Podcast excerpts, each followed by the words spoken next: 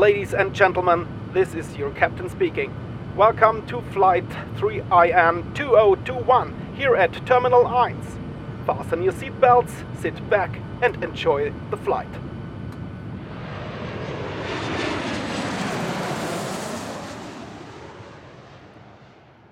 Hello and welcome back here at Terminal 1.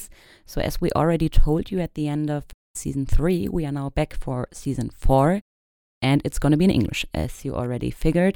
So, this season, we're going to have guests over from different partner universities of FHWS who are talking about the countries they are living in, about the do's and don'ts in the countries, about what makes their country special.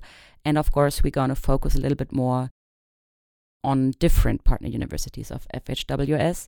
So stay tuned. We're going to have guests over from Romania, from Finland, from Norway, from the USA, from Jordan. So there will be a lot of interesting people you're going to meet during this season. And we hope you get a bit more detailed insights into different universities that might give you an idea where to study abroad and where to go, which country to go.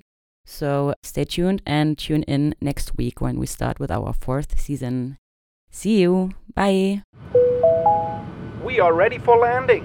We hope you enjoyed the flight and see you again soon. Goodbye.